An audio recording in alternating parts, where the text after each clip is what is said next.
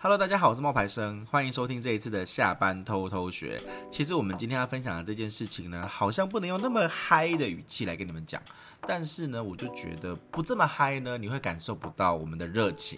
没有啦，总而言之，我们今天要讲的这个小故事呢，是是什么让你学会了人情世故？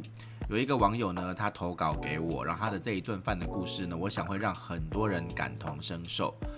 每一个人在刚开始工作的时候，应该都有受过几次震撼的教育吧？震撼的教育不见得是工作出状况哦，而是有很多小事情让我们学会了人情世故。那这个网友的信呢是这么说的哦：前一阵子他们员工聚餐，有包含主管们还有其他年龄比较长的员工呢，去自助刷刷锅。那我们的这个网友呢，他是年龄最小的。不知道能帮忙什么，于是呢就等大家坐好再入座。然后呢他就帮忙拿纸巾，却有长辈说他不尊重长辈，应该要引导长辈入座，帮忙倒茶水和问大家要吃什么。那这一个网友呢就跟我说，我想的是我们是一样是员工啊，聚餐应该不分大小。我已经最后坐下了，也让长辈们自己挑位子了。茶水的部分呢，我想大家要喝的不一样，万一拿了不喜欢也不好，可以自己去拿。问大家要吃什么，不是服务生的事吗？那应该要怎么办？这是一个不晓得应该怎么办的菜鸟。那我听完他的这个分享之后呢，其实我自己也让我想到了我刚出社会的时候发生的一些状况。就十五岁那一年，我去一间人力银行打工，我是最最最资浅的员工，因为我才十五岁。我负责的工作呢是 key in 客户资料，还有主管交办事项。那是一间很小的公司，只有六个人，老板。两个经理外加三个女秘书，我的主管呢是老板的女秘书，她是公司里面最资深的员工之一。身为工读生，我的工作就是把纸本的履历数位化，简而言之就是 key in 啊。然后呢，也负责主管交办事项，比如说接待访客啊、打扫卫生啊、整理公共空间啊、浇花啊、扫厕所啊，都是我应该要做的事。后来啊，他说以后每天上班要帮老板泡咖啡。而且呢，为了要保持咖啡的原味，还必须要温杯。我笑着答应哦，可是我心里面就翻了无数个白眼，私底下跟我的朋友抱怨过超多次。我就心想说，我又不是老板的佣人，为什么工作范围里面还要包含泡咖啡这件事情？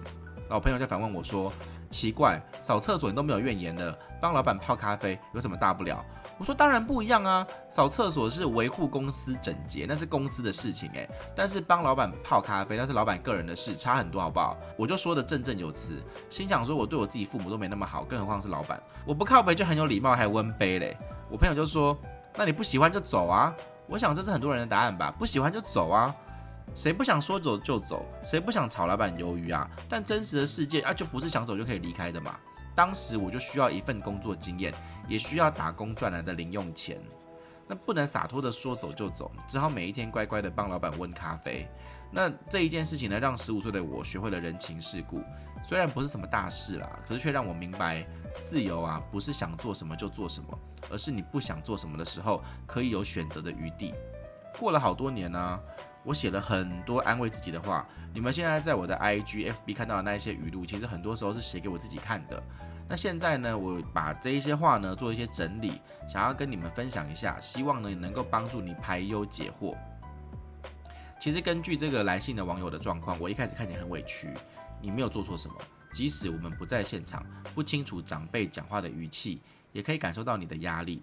首先，我想提醒你，先锻炼自己的心。如果你觉得自己没有错，那就没有必要把这件事情放在心里太久，让它随风而去会比较好过。再来，你要把应酬跟餐叙做一个区隔。餐叙是朋友之间的聚餐，你可以表现得很随意。但如果我知道这个场合会有年长的员工、总干事、理事出席。那么，即使是场合是员工聚餐吃刷刷锅，我也还是会把这种场合归类为应酬。应酬不是餐叙哦，我会表现得比平常更积极、更活泼、更平易近人。因此，引导大家入座，一句“大家想要吃什么啊？想要喝什么啊？”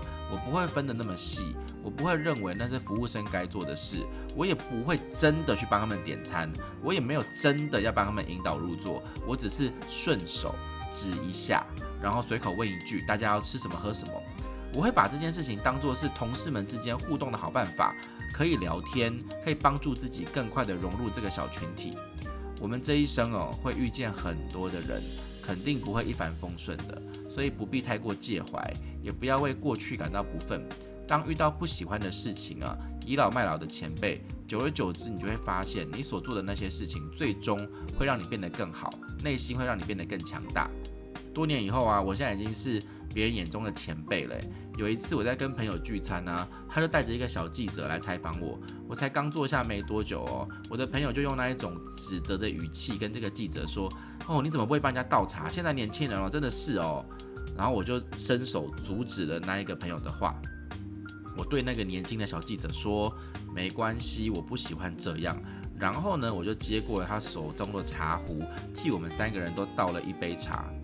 其实己所不欲，勿施于人呐。我们的人生有很多力所不及的事情，也许我们没有办法改变什么，但我们可以让自己不要成为不喜欢的那一种人。那这是我们今天的分享啊，它有一点短，可是呢，因为这一集它是一个很特殊的一集，它是第一百二十集。那从今天开始呢，我们会开始去做一个改版。那希望从十月份的时候呢，我们可以有更丰富、更精彩的内容。那最后呢，我也要邀请你们进入下班偷偷学的专属赖群组。那我把这个网址呢放在我们的自我介绍里面，你可以点进去，然后呢跟我们 say hello，我们可以在那边有更多的互动。我们今天呢的这个主题呢，为什么会分享呢？其实就是因为网友们他们想要听更多的关于职场的解惑，分别是。我要念一下有哪一些朋友们他们想要听哦，那谢谢他们愿意在那个群组里面跟我留言。首先呢，养一群猫陪我过老年，他说他希望我多多分享一和三。什么是一和三呢？就是周一我们要分享的是社群的小教室，然后三呢要分享的是职场解惑，那也就是我们现在正在做的事情。谢谢养一群猫陪我过老年的这个粉丝，他在我们的下班偷偷学的群组里面，那有兴趣的人也可以去加。那大林呢，他也喜欢听一和三。月轩呢是二和三，二是都市传说。然后呢，他就说他想要听关于电影啊、音乐啊、展览啊、国际事务啊、好玩的新鲜事。还有一些朋友呢，他们也有投票。那我也把这个名字呢念一下。我自己是跟那个呃，他们说都市传说，他们以为是鬼故事。我说。我的声音太可爱了，不适合恐怖故事，所以呢，我就觉得你们应该要听的也不是我听我讲恐怖故事吧。我的声音比较高亢，他讲恐怖故事会是我被吓的那一个，而不是我是那种恐怖的旁白，不太一样。那接下来呢，还有 H 金澎湃，还有果，他们都有投票哦。最后呢，还有一位粉丝呢进来了，他叫柳暗花明又一村。他说他是看到我的影片介绍才知道 Podcast，就来听了。然后呢，看到我们的那个下班偷偷学的连接呢，就进来了。他说他追踪了 IG 蛮久的，但是就是今天凌晨才看到影片，才知道 Podcast，利用了中午听，然后才加进来的。我就说希望你会喜欢，结果他还蛮呛的哦。他说喜欢呢、不然来干嘛？然后就觉得我的粉丝都很有个性哦。总而言之呢，今天的这个分享呢，希望你们会喜欢呐、那你们也可以透过我们的下方的自我介绍的栏位呢，然后到 LINE 搜寻下班偷偷学，你就会直接点，或者你直接去自我介绍的栏位点网址。然后到 LINE 搜搜寻下班，大家好乱，再讲一次，重来，噔噔噔噔噔噔，刚刚都没有了。好，来，如果你想要加入我们的群组的话，你就可以直接从我们自我介绍的网址点击进入了下班偷偷学。然后呢，你也可以直接在 LINE 里面搜寻下班偷偷学这个群组，你如果找得到，那你就可以加进来。希望你加进来之后跟我们打一声招呼。我们今天的分享呢就到这边，谢谢你的收听，拜拜。